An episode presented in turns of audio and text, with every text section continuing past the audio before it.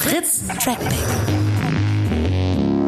In der letzten Woche hat eine äh, Konferenz, die bald stattfindet, meine Aufmerksamkeit erregt und zwar Digital Backyards heißt die und die Schlagzeile ist Europäische Alternativen zu Facebook und Google. Findet zum, vom 18. bis 20. Oktober in Berlin statt, wird von der Berliner Gazette veranstaltet und äh, Christian Woznicki ist dort Herausgeber und Chef und auch Mitorganisator dieser Digital Backyards und das verspricht natürlich ganz schön viel europäische Alternativen zu Facebook und Google.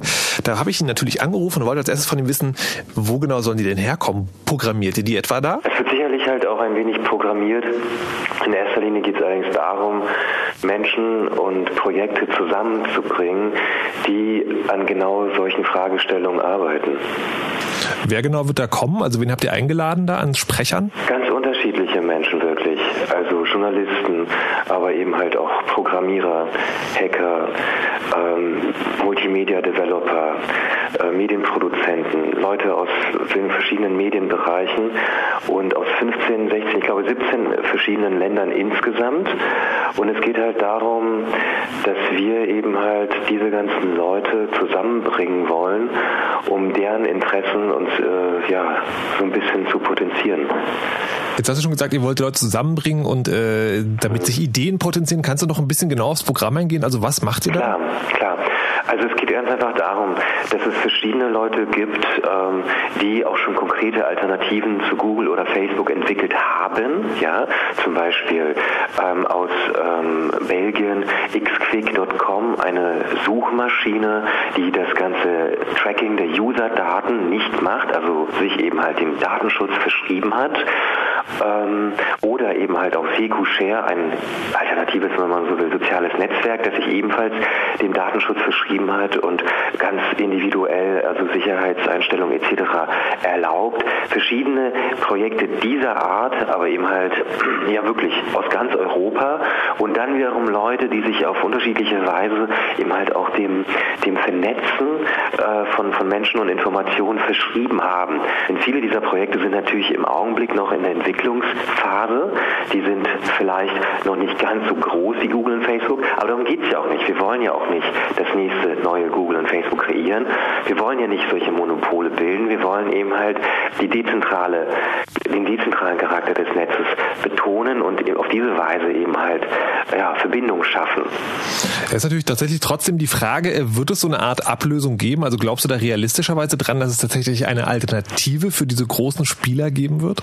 Also who Monopole, das hat die Geschichte ja gezeigt, die zerbröseln immer. Irgendwann, früher oder später wird irgendwas kommen.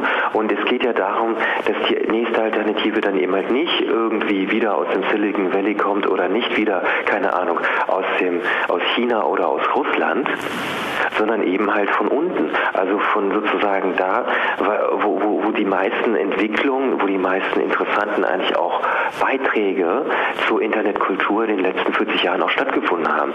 Die ganzen Leute aus dem Silicon Valley, das ist ja eine relativ junge Geschichte, dass da die, die wichtigen, die großen Applikationen herkommen.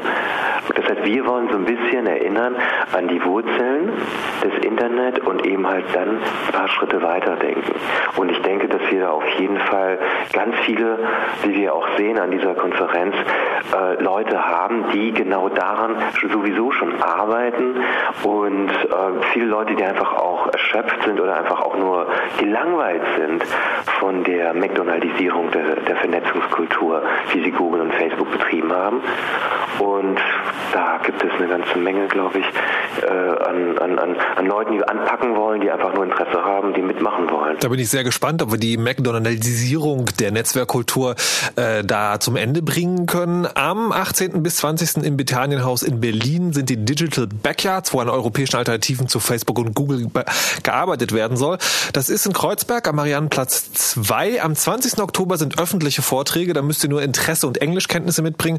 Am 18. und 19. ist geschlossene Gesellschaft. Die kostet eigentlich 20 Euro und ist eigentlich schon ausgebucht. Aber wenn ihr eine Mail an info@berlinergazette.de schreibt und euch auf diese Trackback-Sendung bezieht, könnt ihr noch ein Ticket kaufen.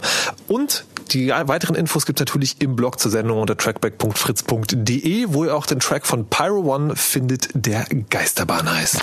Ein Podcast von fritz.de.